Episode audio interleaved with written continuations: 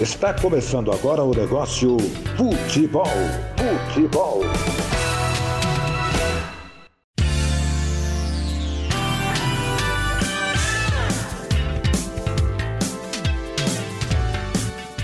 Olá a todos, eu sou o Felipe da Fonte e está começando agora o Negócio Futebol, o podcast que vai te deixar informado sobre o mundo financeiro dos clubes do Brasil e do mundo.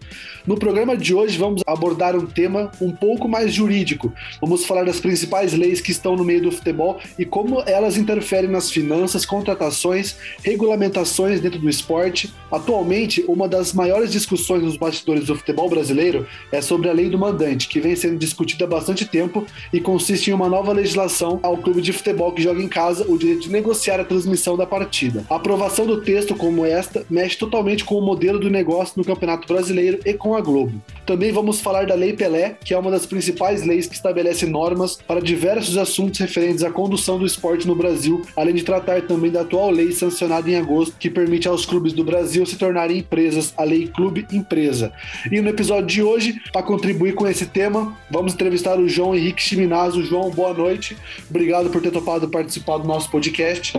Poderia se apresentar, por gentileza? Boa noite, é um prazer falar com vocês, participar do podcast. Bom, meu nome é João Henrique Minazzo, sou advogado, é, eu tenho mestrado em Direito Desportivo na Espanha, eu atuo com, com Direito Desportivo e mais focado com futebol há pouco mais de 20 anos e é um prazer poder compartilhar com vocês alguns momentos e tentar esclarecer dentro do possível é, as dúvidas desses assuntos que são tão delicados. Então, para começar o nosso bate-papo aqui, a primeira pergunta, João, uma, uma questão mais introdutória, né, para os ouvintes em casa entenderem. O que é a Lei Pelé e se você poderia explicar detalhadamente como ela funciona? Bom, basicamente a Lei Pelé é a lei que gera a relação, principalmente trabalhista, aí, entre clubes e atletas. Eu vou focar um pouquinho mais no futebol, tá? Ela disciplina algumas outras, é, algumas outras regras aí com algumas entidades entidade prática esportiva, mas eu vou tratar um pouquinho mais do futebol. Então, ela, ela regula essa relação. É uma brincadeira que eu sempre faço, mas aquela brincadeira fundo de verdade, não foi uma lei feita pelo Pelé, o Pelé só foi homenageado por essa lei. É que eu acabei ouvindo muita gente falando que o Pelé acabou com o futebol, com a lei Pelé e tudo mais, e isso não é uma verdade. É, ela é uma lei de 98 e acho que o principal ponto da lei Pelé é o fim do, do instituto que a gente chamava de passe. O passe era basicamente um instituto instituto que prendia o atleta ao clube, mesmo sem o atleta ter o vínculo trabalhista com o clube. Então, terminado o vínculo de trabalho entre atleta e clube, o atleta não poderia se transferir para qualquer outro clube se não houvesse o pagamento do valor que era chamado passe. É, e a Lei Pelé veio em 98 para, principalmente, acabar com, essa, com esse instituto e dizer basicamente o seguinte: existe a relação de trabalho existe a relação desportiva. A relação desportiva ela é acessória à relação de trabalho. A hora que acabar a relação de trabalho por qualquer motivo, a relação desportiva também acaba. E o jogador está livre para jogar em qualquer lugar. Como os clubes tinham essa questão do passe é, muito forte e, e eles consideravam até os atletas como ativos e não como trabalhadores, é, essa lei Pelé de 98 ela demorou três anos para essa parte do fim do passe entrar em vigor, então ela só entrou em vigor em março de 2001 e basicamente ela, ela previa ali que é, se o clube deixar de pagar os salários pelo período de três meses ou mais, é o motivo que, que a gente chama para rescisão indireta do contrato. Ou seja, como qualquer trabalhador é, que não recebe os salários, ele tem o direito de pedir a rescisão do seu contrato e se transferir para outro clube. E aí, por conta dessa rescisão de contrato, o clube era condenado ainda ao pagamento de algumas multas, o que gerou aí um, um significativo passivo para os clubes de futebol. É... Essa lei ela regula, então, como disse ali no seu artigo 28, a relação entre clube e jogador, que é, ela trata do contrato especial de trabalho desportivo, com uma modificação significativa em 2011. É, esse contrato, basicamente, ele tem o prazo de duração ali mínimo de três meses e máximo de cinco anos. É, tem que constar ali a remuneração do atleta, tem que constar ali uma, duas multas, uma que é a cláusula é, indenizatória desportiva, que é aquela multa para o atleta sair. Então, quando a gente fala assim, ah, qual que é o valor da multa do atleta para ele ser negociado, a gente está falando tecnicamente dessa cláusula indenizatória desportiva, que ela tem aí como seu padrão o limite de até duas mil vezes o salário do atleta para transferências nacionais e para transferências internacionais ela não tem nenhum limite. E depois nós temos do outro lado a cláusula compensatória desportiva, que é a multa é, caso o clube queira mandar o jogador embora ou caso o clube é, não cumpra com as obrigações e o jogador consiga essa rescisão na justiça. E ela tem aí como seu patamar mínimo os salários que o atleta deveria receber até o final do contrato. Então, basicamente, a Lei Pelé trata é, dessas questões. Trata de algumas questões ali depois secundárias, como direito de imagem, é, trazendo de uma forma um pouquinho mais é, intenso o direito de imagem para dentro do futebol e dessa relação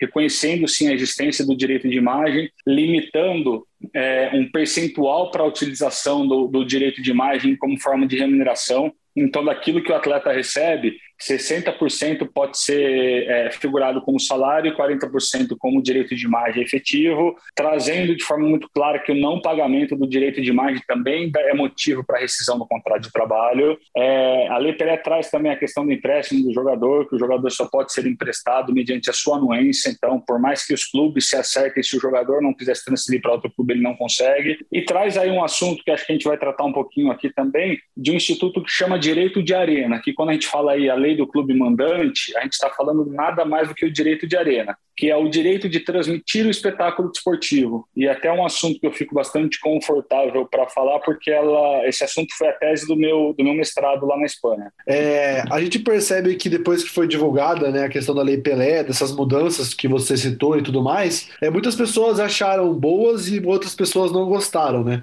E você sabia dizer quais que são os, os principais prejuízos que a Lei Pelé tem causado ao futebol brasileiro, na sua opinião? Você acredita tem alguma?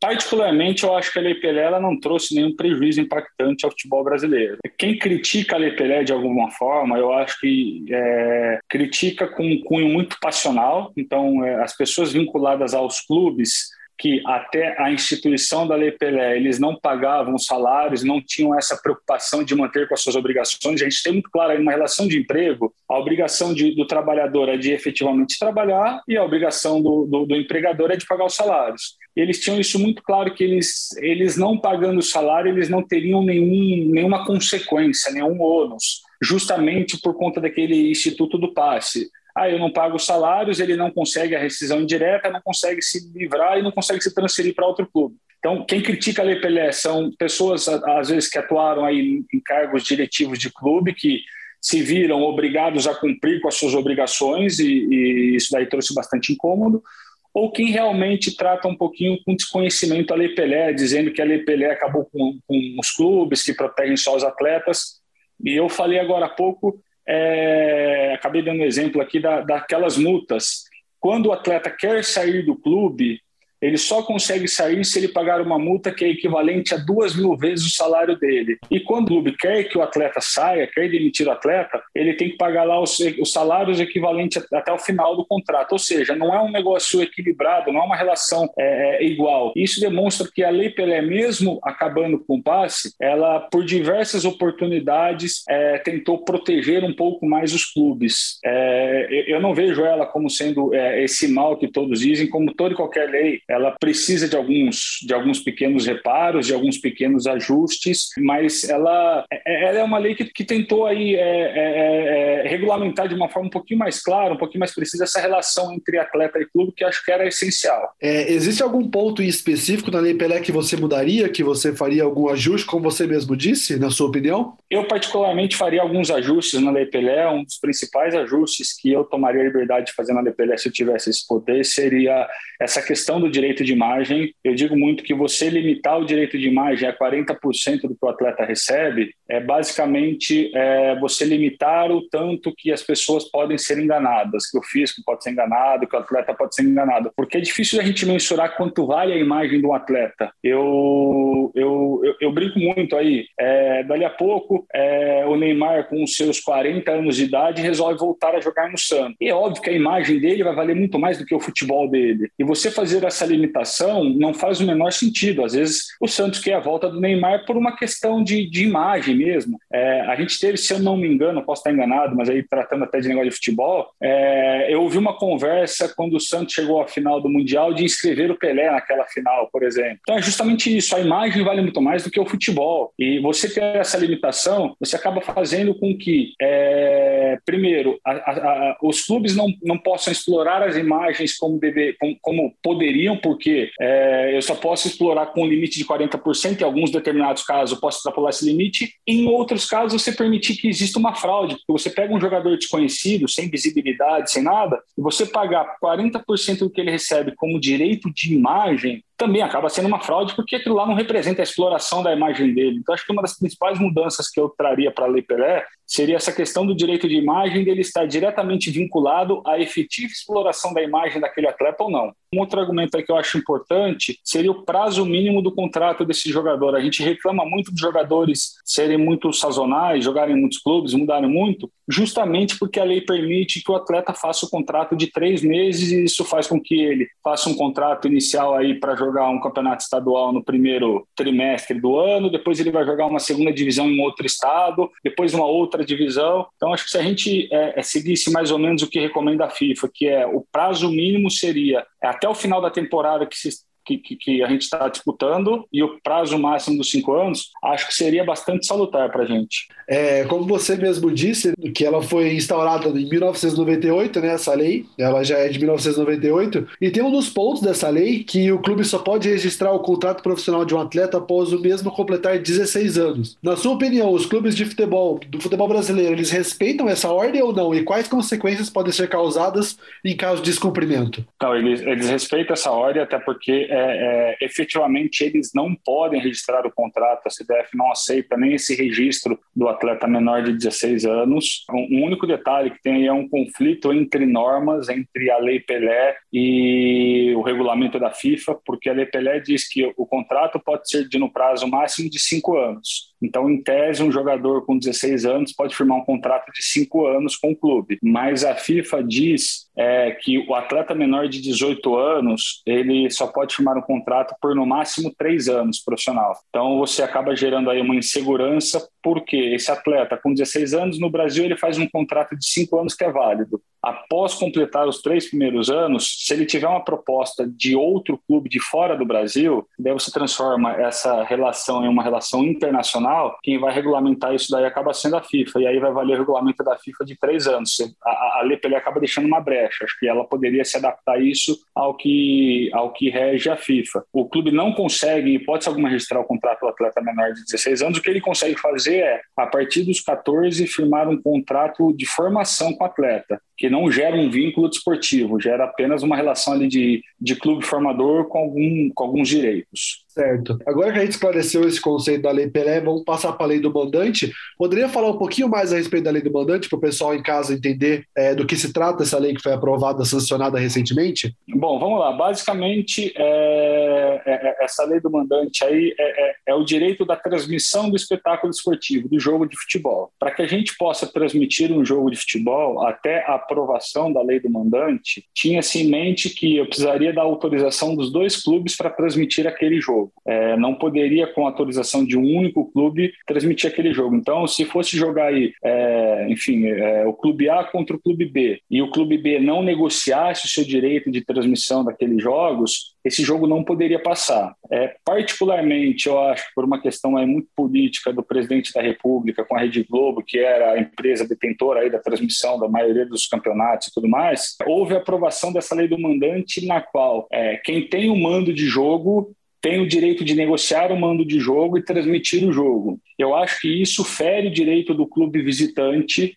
porque ali se está transmitindo é, o espetáculo desportivo, você está transmitindo também o clube é, visitante. E você está explorando de alguma forma a imagem do clube visitante. Você precisaria da anuência ou da concordância desse clube. Eu entendo até que essa lei ela pode ser inconstitucional, porque a, a Constituição Federal lhe garante é, é, o direito à, à imagem e à proteção à imagem. E quando a gente trata aí do direito de arena, é um subtipo do direito de imagem, como os direitos autorais, enfim. E, e você autorizar a exibição de um espetáculo desportivo é, só com a autorização de um desses participantes, é, não me parece razoável. Eu, eu, eu, uso muito o exemplo de imagine uma banda ou uma dupla sertaneja, em que um só autoriza a transmissão do, do, do show e o outro participante não transmite, não, não autorize. Você não pode transmitir, você tem autorização de todo mundo. O futebol segue o mesmo raciocínio. Essa lei do mandante, eu acho que ela vai acabar gerando uma certa insegurança jurídica e uma certa instabilidade nessas relações, justamente por só depender da autorização de um dos clubes para a transmissão do jogo.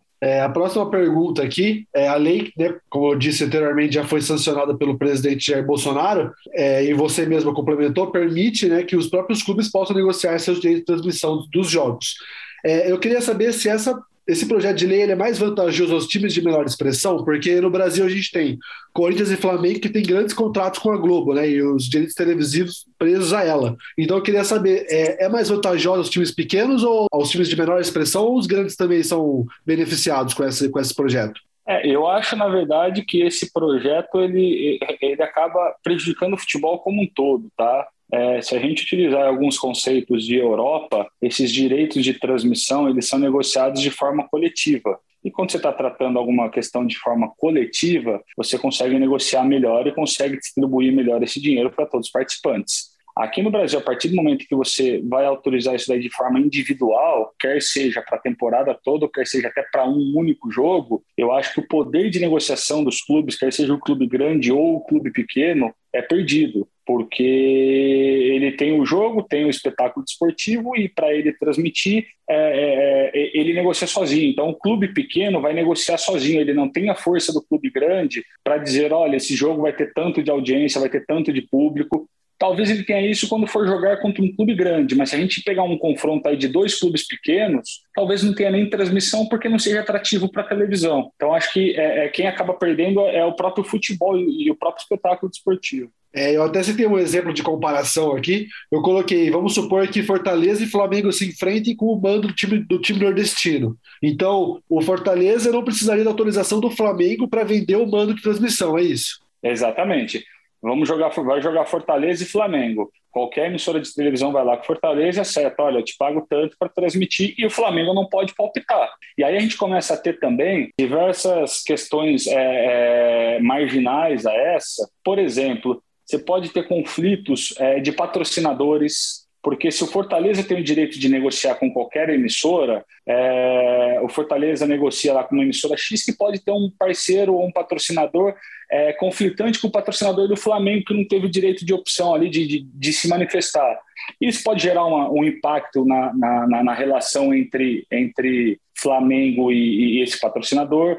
Agora eu faço uma outra pergunta, eu não eu não estou desmerecendo os clubes, longe disso. Mas qual talvez seja o interesse das emissoras, porque a transmissão de um jogo é caro, é, é trabalhoso, é caro, é tentar mover fundos e mundos para fazer uma transmissão de um Red Bull, que é um clube que é, é novo, sem, sem muita torcida, e um Juventude, que também é um clube que chegou na primeira divisão agora, que também nós sabemos que não tem um, um público tão elevado, talvez seja muito baixo. E acho que quem perde é o espetáculo como um todo. Acho que a emissora vai preferir gastar as suas, a, a sua, o seu recurso para transmitir um jogo que ele vai ter maior, maior audiência e vai deixar alguns jogos de lado. Eu acho até que essa questão do clube mandante pode prejudicar muitos clubes pequenos. É, então não teria é, problemas, então, por exemplo, com a Globo, nesse caso, que é a, é detentora dos direitos televisivos do Flamengo, por exemplo. Ela não poderia é, dificultar a aplicação dessa lei de, do mandante. Então, se caso o Fortaleza optasse por vender o mando para a Band, para SBT, a Globo não teria nenhum poder nesse caso. A Globo não teria nenhum poder de vetar, de, de proibir, ou, e a Globo também não poderia sequer transmitir o jogo. Você passa a negociar só os jogos que você tem um mando de campo. Então, é, os clubes que negociavam a transmissão de 38 partidas, que é o que tem o Campeonato Brasileiro, eles passam a negociar a transmissão só de 19 partidas, que são as partidas que eles têm no mando de jogo. Então, é, qual é a sua opinião é, a respeito da lei do mandante para a gente finalizar sobre essa lei? Ela só irá trazer benefícios aos clubes brasileiros ou há questões a serem debatidas também? Eu acho que ela é um retrocesso para o futebol, ela vai trazer benefícios É, acho que, aliás, eu não enxergo muito benefícios. Ela pode beneficiar em algum momento os clubes de maior expressão, mas os clubes de menor expressão que vão fazer jogos contra clubes de menor expressão, talvez ela não, ela, esses jogos correm o risco de até não ser transmitido. É, eu acho que ela é até inconstitucional, porque a transmissão envolve duas equipes, teria que ter autorização, anuência de todo mundo. Então, acho que tem um risco até de, de uma alegação de inconstitucionalidade dela. E eu acho que para o futebol ele poder progredir, talvez essa negociação deveria ser de forma coletiva e não individual. Certo. É, finalizando então sobre a lei do mandante, a gente já passa agora para a lei clube empresa, que isso já é um pouco mais famoso lá na Europa, né, onde os ricos árabes, né, russos compram os times e investem dinheiro como se fosse mesmo o clube uma empresa, né, ela é administrada como uma empresa e aqui no Brasil está começando a se falar nos clubes se tornarem clube empresa, principalmente naqueles Cruzeiro, Botafogo, Vasco, clubes com maior dificuldade financeira que vê apenas no, na, na, possibilidade de se tornar uma empresa para sair da crise. Poderia falar um pouquinho mais a respeito do, da lei clube empresa para o nosso ouvinte entender melhor, João? Claro, com o maior prazer. Primeiro, eu acho que, e, e eu tiro o chapéu para vocês, porque a responsabilidade do, dos veículos de comunicação, qualquer um que seja, é transmitir a informação, buscar a informação com muito maior precisão para o seu ouvinte, para o seu telespectador. E a gente ouve aí algumas informações de, de completamente é, despreparadas e tendenciosas. Então, é, até me permita fazer uma pequena correção. Eu não entendo que a transformação em clube-empresa possa tirar qualquer clube de uma situação de crise. Muito pelo contrário, tá?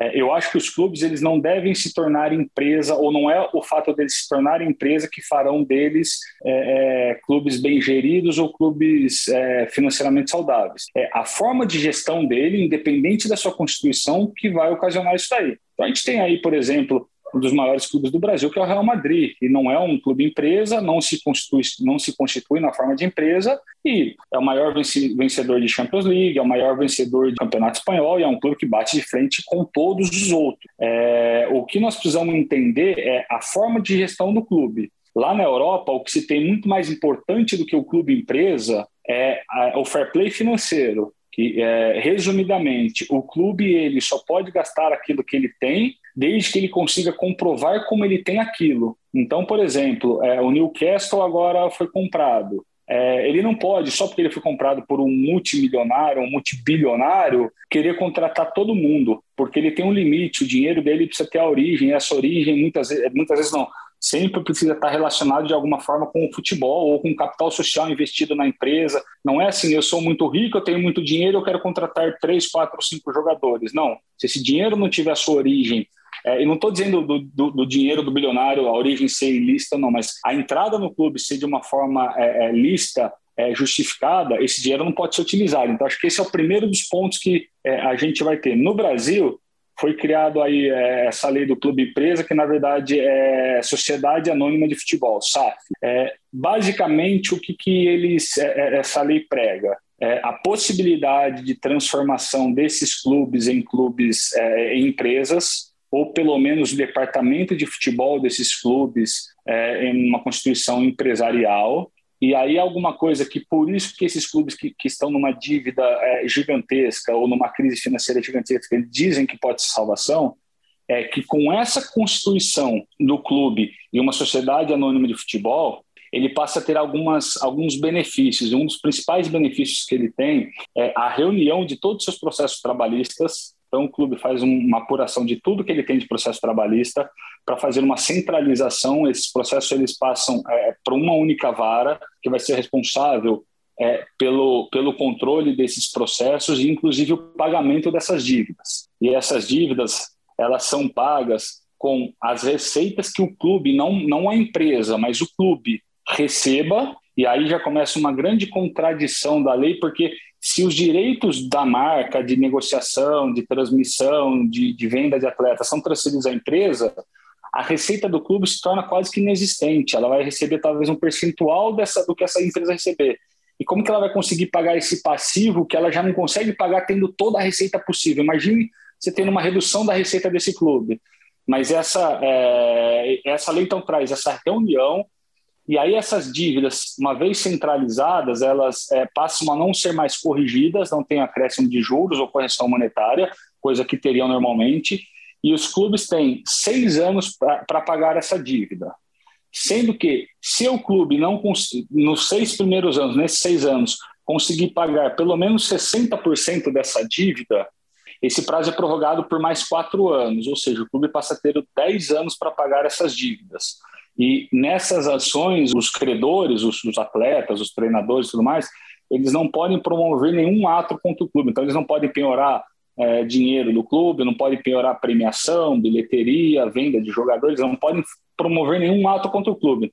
Então, por isso que muitos é, dizem que é, é essa constituição do clube em sociedade anônima do futebol pode salvar esses clubes mais endividados, porque, na verdade, é uma espécie de uma, de uma recuperação judicial, quase que uma falência dos clubes, na qual eles vão pagando um pouquinho por mês dentro daquilo que eles podem, como podem e tudo mais, e os credores não têm muita opção de escolha, não têm muita opção de barganha, o que eu acho que é, acaba sendo extremamente injusto. Certo. Então, como você disse, esse projeto de lei Clube Empresa, de certa forma, ela não vai servir assim, para os clubes saírem né, do, da, da crise financeira, para pagar as contas e tudo mais. Mas, na sua opinião, você acredita que essa transformação dos clubes em clubes empresas, é, ela vai poder trazer um maior profissionalismo, uma administração mais eficiente contra esses times? Eu acho que, é, volto a dizer, não, não é a constituição dela, a empresa, que vai trazer talvez esse profissionalismo, essa administração profissional, mas sim aqueles que estão nesse, nesse ato de administração. Então, se o futebol não for revisto e esses administradores não forem, talvez, ou preparados, capacitados, ou, ou até modificados, eu acho que a constituição do clube e empresa não vai mudar absolutamente nada. E, e, e algo que também me, me preocupa um pouco é qualquer investidor que seja, em qualquer situação, ele vai querer investir em algum produto que seja efetivamente bom. Então, é, para mim, é pouco crível que um, um, milionário russo, um milionário do mundo árabe, ou seja lá o que for, ele vai investir num clube que tenha 500 milhões de reais de dívida, 1 bilhão de reais de dívida. Eu acho que esses investimentos serão os clubes que se encontram atualmente saudáveis. Eu acho que, voltando ao exemplo do Newcastle, que foi comprado agora, é um clube saudável, é um clube que não tem dívidas. Eu acho que o Paris Saint-Germain, enfim, todos esses clubes eram clubes saudáveis. Então, é, me preocupa muito achar que a simples existência dessa lei vai talvez conseguir tirar esses clubes extremamente endividados do buraco. Eu acho que não. Acho que tudo isso vai passar pela administração do clube, pelas pessoas que administram o clube, quer seja o clube como uma sociedade civil, quer seja o clube como um clube empresa. É, então, é, essa administração vai ser essencial e acho que os clubes terão uma certa dificuldade de encontrar esses investidores diante desse enorme passivo, até porque dentro daqueles 10 anos que eu falei, se o, se o clube não quitar as suas dívidas, aí sim esses diretores do clube empresa passam a responder. Então eles precisam se atentar a esse detalhe. Perfeito, João. Acho que eram esses os esclarecimentos. É, tratar sobre as três leis para o nosso ouvinte entender melhor a respeito dessa parte mais jurídica, que muitas pessoas têm muitas dúvidas com relação a isso. Então, nada melhor do que você para esclarecer esse assunto aqui. Queria agradecer sua participação mais uma vez aqui no nosso podcast. Obrigado por ter topado participar, pelas contribuições. E quem sabe em breve a gente possa voltar a se falar aqui para falar sobre um outro assunto. Obrigado por ter topado participar, João. Eu agradeço demais o convite. Espero ser, já que a gente está falando de futebol, ser convocado aí outras vezes para poder participar e vai ser um prazer falar com vocês. Muito obrigado, João, mais uma vez pela participação. Obrigado pelas contribuições. Obrigado, um abraço. Valeu, até mais. Mesa Redonda.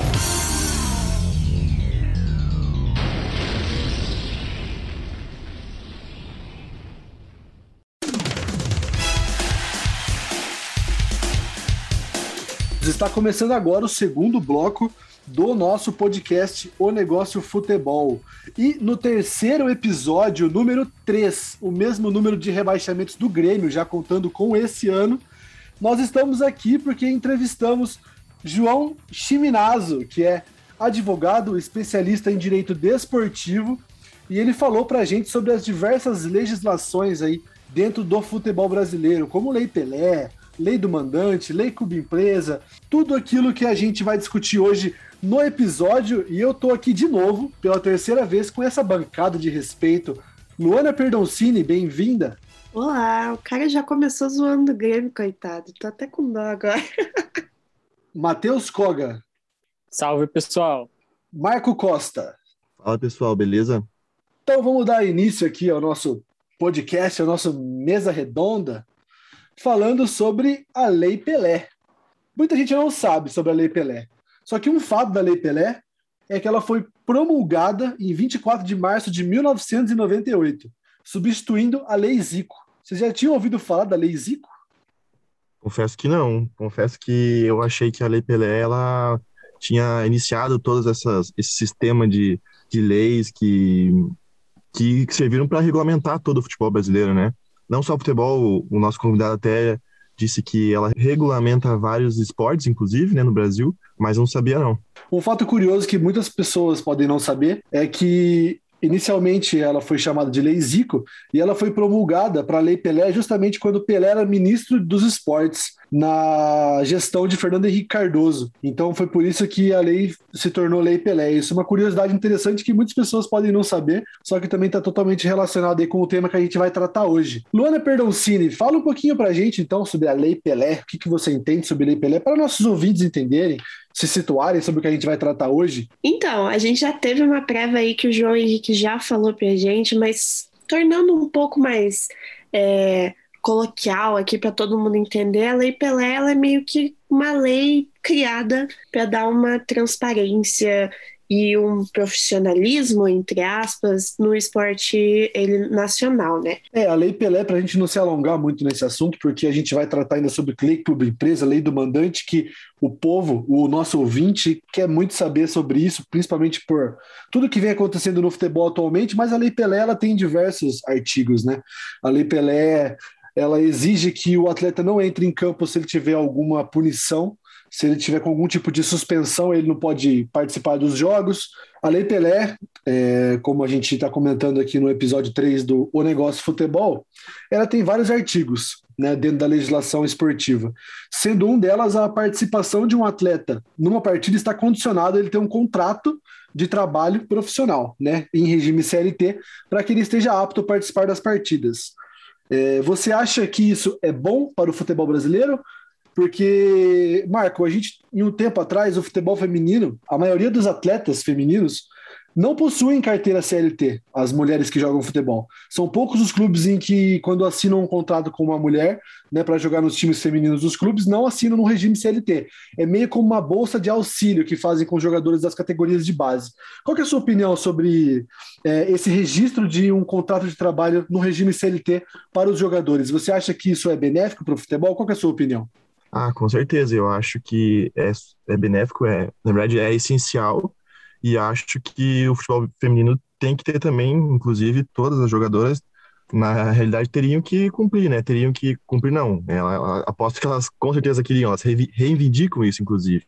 Só que, é, como o futebol feminino está tá evoluindo agora, de um tempo para trás para cá, então tem que, tem que, essa lei Pelé, então, tem, tem que usar ela para chegar no futebol feminino e assinar carteira, porque o futebol é uma profissão. Então, os jogadores se dedicam é, a sua vida para isso. Então, elas têm que, eles têm que receber o valor que está em carteira. Então, férias, décimo terceiro, assim como qualquer outro trabalhador normal. Matheus, é, para a gente encerrar aqui sobre a Lei Pelé, então, existem alguns questionamentos sobre a eficácia dessa lei, né? Muitas pessoas, juristas, é, e até mesmo torcedores assim não aprovam muito, é, visto aquela polêmica de que os jogadores não podem mais é, os direitos econômicos dos jogadores da base não podem mais ser fatiados. É, a gente fala no futebol como pizza, né? Isso não é mais permitido, né? Quatro, cinco, seis empresários por atleta. Qual é a sua opinião com relação a isso? Você acha que isso é bom é, para os clubes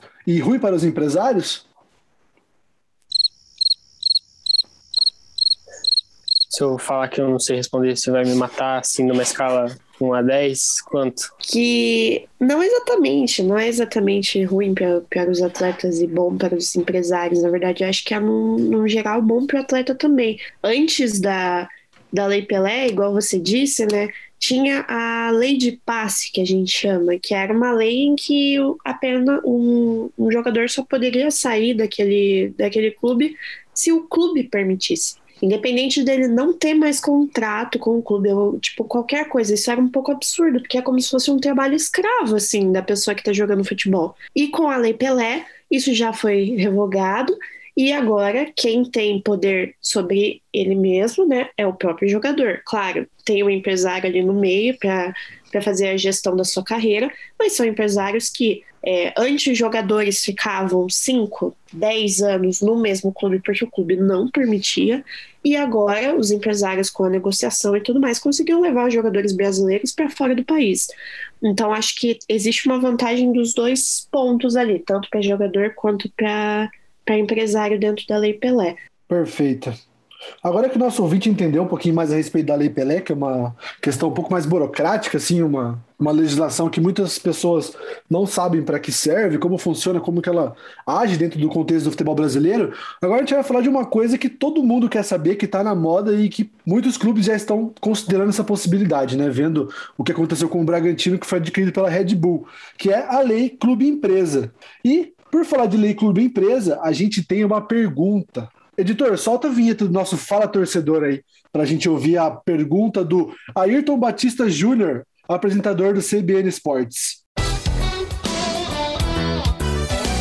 Fala Torcedor. A minha colocação envolve clube empresa. Botafogo e Cruzeiro são os maiores entusiastas. Vocês acreditam que no espaço de um ano até o final de 2022, já existam no futebol brasileiro grandes clubes e empresas. Eu falo grandes clubes que cito Botafogo e Cruzeiro. Haverá essa transformação, no caso do Botafogo e na do Cruzeiro, até o final do ano que vem? Vocês acreditam? Então, é, vamos responder agora a pergunta do nosso queridíssimo Tusca, que perguntou sobre a lei clube empresa. Se a gente acha que já vamos ter nos próximos meses, ou talvez no próximo ano, 2022, casos de clubes que se tornem sociedades SA. Qual é a opinião de vocês? Vocês acham que isso vai virar uma tendência no Brasil? Bom, eu acho que é uma tendência, sim. Acredito que se fizermos os ajustes necessários que eles tanto pedem é, em relação ao pagamento da dívida, parcelamento, acho que até o final de 2022, é, principalmente esses dois clubes que estão mais endividados, e ainda mais se o Botafogo subir para a primeira divisão, é, acho que sim, vai ser um projeto que eles já pediram faz tempo, né? Então, o Botafogo, eu lembro desde o começo que começaram a falar da, da lei clube empresa, eles já se manifestaram é, a favor. Então, acho que até o final de 2022 eles vão conseguir e virar exemplo. Né? Acredito que muitos outros clubes vão, vão gostar, é, se funcionar, obviamente e vão ter mais clubes que vão aderir a essa lei. Ah, eu preciso falar. O, o, João falou um pouco antes, né, explicando mais ou menos o que, que era o clube empresa, a lei clube empresa e tudo mais. Basicamente, o clube vai poder pedir recuperação judicial e negociar as dívidas no, no poder judiciário, e eles não vão mais ser tratados como uma associação civil sem fins lucrativos, o que é um pouco vantajoso para o clube, obviamente. Mas eu também preciso falar que não é oba-oba, né, gente? Essa Sim. lei tá, tá, já foi sancionada, porém ela foi sancionada com vetos. Esses vetos do, do presidente Jair Bolsonaro, é, que tiraram algumas coisas que eles estavam querendo dentro dessa lei, que era, por exemplo, você é, ter direito a uma a 5% de uma distribuição de dinheiro do INSS, tipo, é você não precisar mais pagar esses 5%.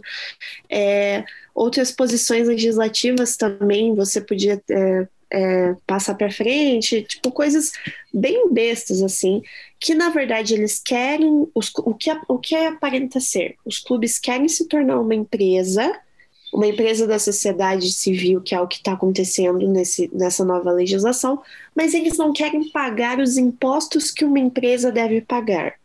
Ou seja, eles só querem a vantagem de poder negociar as dívidas e, e levantar recursos para conseguir mais, mais dinheiro como, como lucro. Só que não é assim que funciona. É, é muito fácil você querer uma lei para te ajudar só e não querer pagar os impostos devidos. Então, assim, ela é sim vantajosa. Eu concordo com essa lei. Acho que para alguns times ela vai ser muito boa, mas não é certo um clube pegar e querer que, que a lei seja só vantajosa e não tenha nenhuma desvantagem. a, a justiça precisa ser feita para tudo. Então, se a gente tem empresas atualmente que pagam seus devidos impostos e fazem tudo dentro da legislação, os clubes também precisam seguir isso. É um dinheiro que eles vão ter que gastar? Sim. Pode ser que eles se endividem mais? Sim. Mas você se tornar um clube presa é optativo. É o clube que escolhe. Então ele vai saber os prós e contras ali.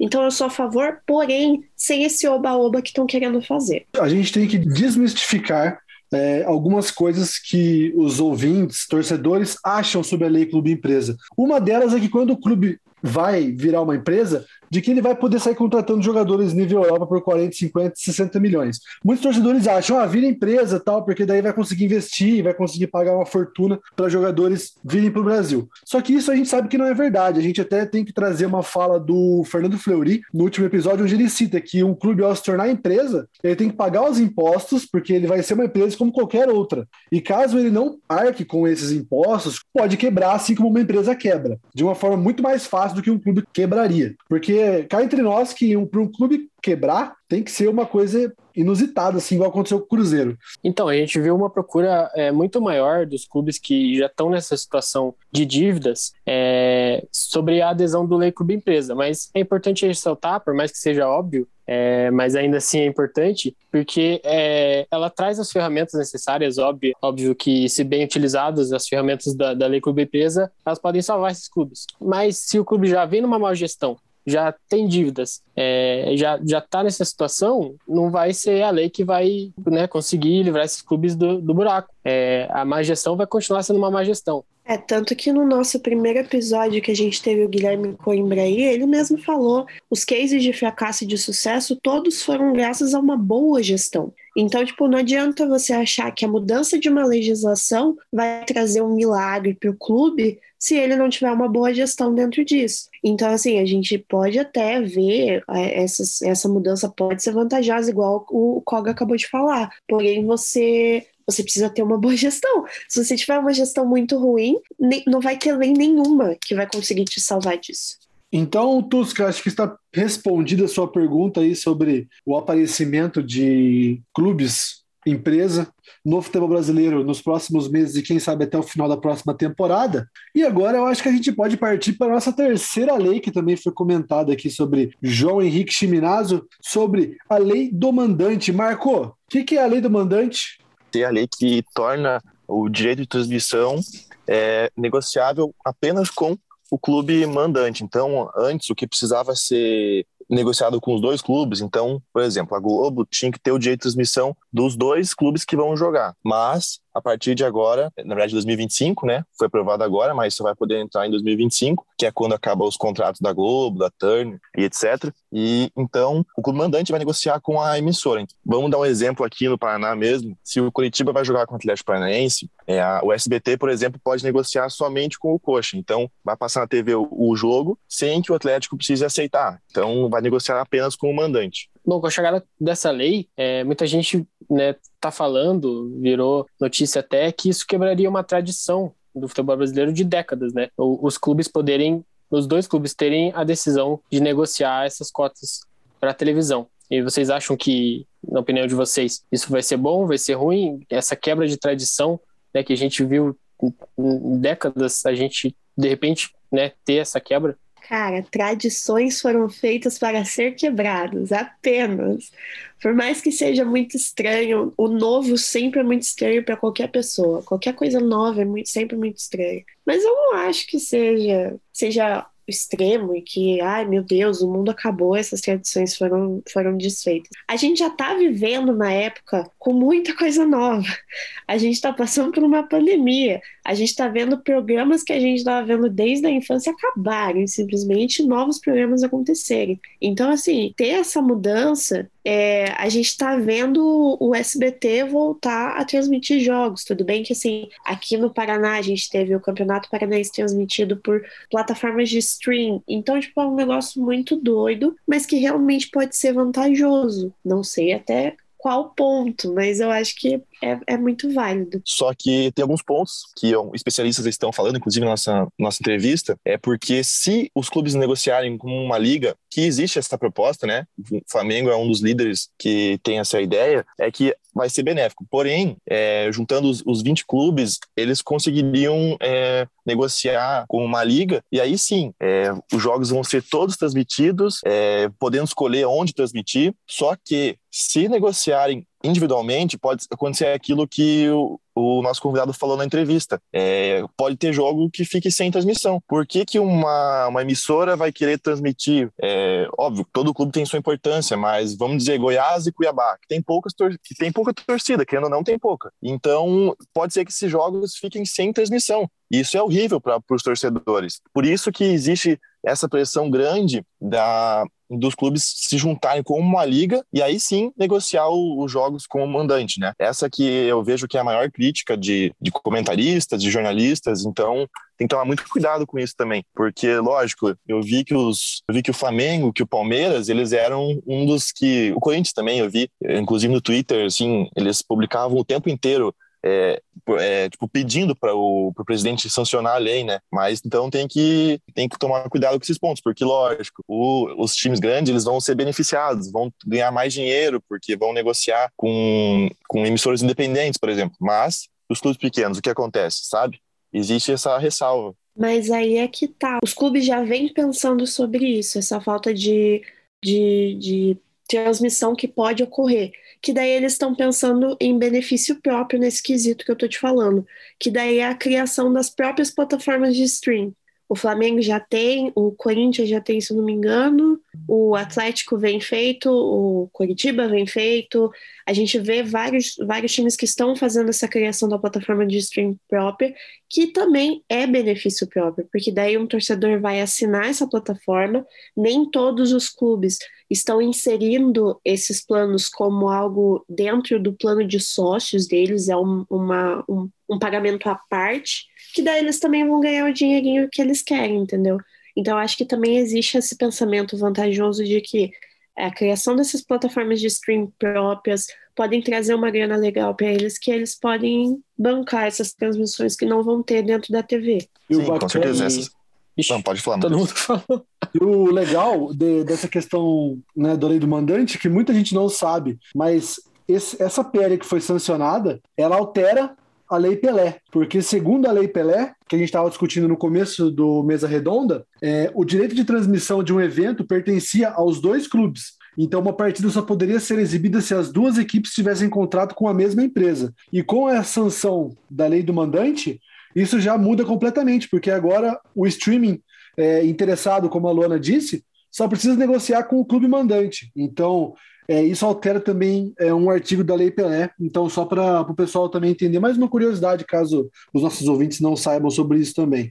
Isso, e falando só um pouco do streaming, eu acho que isso vai ser o futuro né, do futebol, da, da, todas as mídias, na verdade, né? A gente vê aí as competições sendo transmitidas por vários streamings, né? Vários times diferentes, cada streaming ou cada canal de televisão, por exemplo, as televisões fechadas, né, que detém por exemplo, os direitos da Premier League, da Champions League, cada um tem as, o seu streaming para assistir é, esses campeonatos. Então, é, isso, claro, poderia vir aqui para o Brasil, né, com os clubes criando esse streaming próprio, e acho que acredito que esse vai ser o futuro mesmo. Perfeito.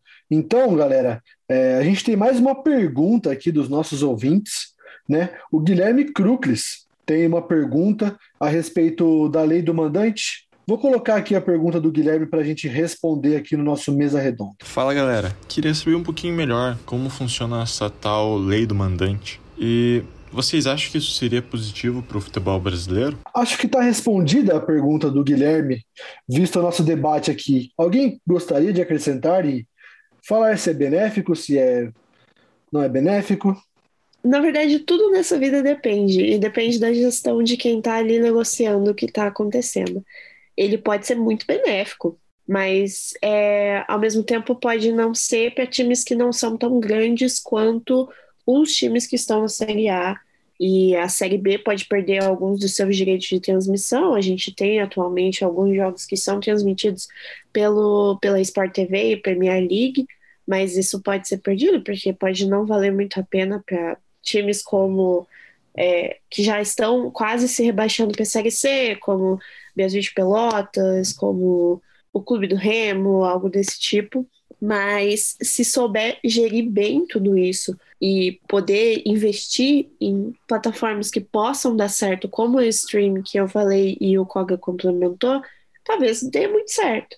Acho que está respondido, então, Guilherme Krugler, que perguntou sobre a lei do mandante, se é benéfico, se não é benéfico. E no episódio de hoje, nosso Mesa Redonda, com a presença dos meus três colegas Luana Perdoncini, Matheus Cog e Marcos Costa, ilustríssimos aqui me acompanhando em mais um podcast. A gente discutiu sobre lei do mandante, lei Pelé, lei Clube Empresa. E por aqui a gente encerra mais um episódio do nosso podcast, mais um Mesa Redonda encerrado. Gostaria de pedir para vocês seguirem a gente no Instagram. É, sigam a gente lá, arroba o Negócio Futebol, para vocês ficarem por dentro é, de todos os lançamentos, todas as novidades. Não deixem de conferir o nosso Instagram. Muito obrigado, Luana Perdoncini. Tamo junto, a gente se vê na próxima aí, galera. Valeu, Matheus Koga. Valeu, galera. Até o próximo. Valeu, Marco. Obrigado pela audiência, pessoal. Até mais. E termina agora o negócio futebol. Futebol. Não se esqueça de seguir nosso perfil oficial no Instagram, arroba o negócio futebol. E acompanhar todas as novidades por lá. Futebol.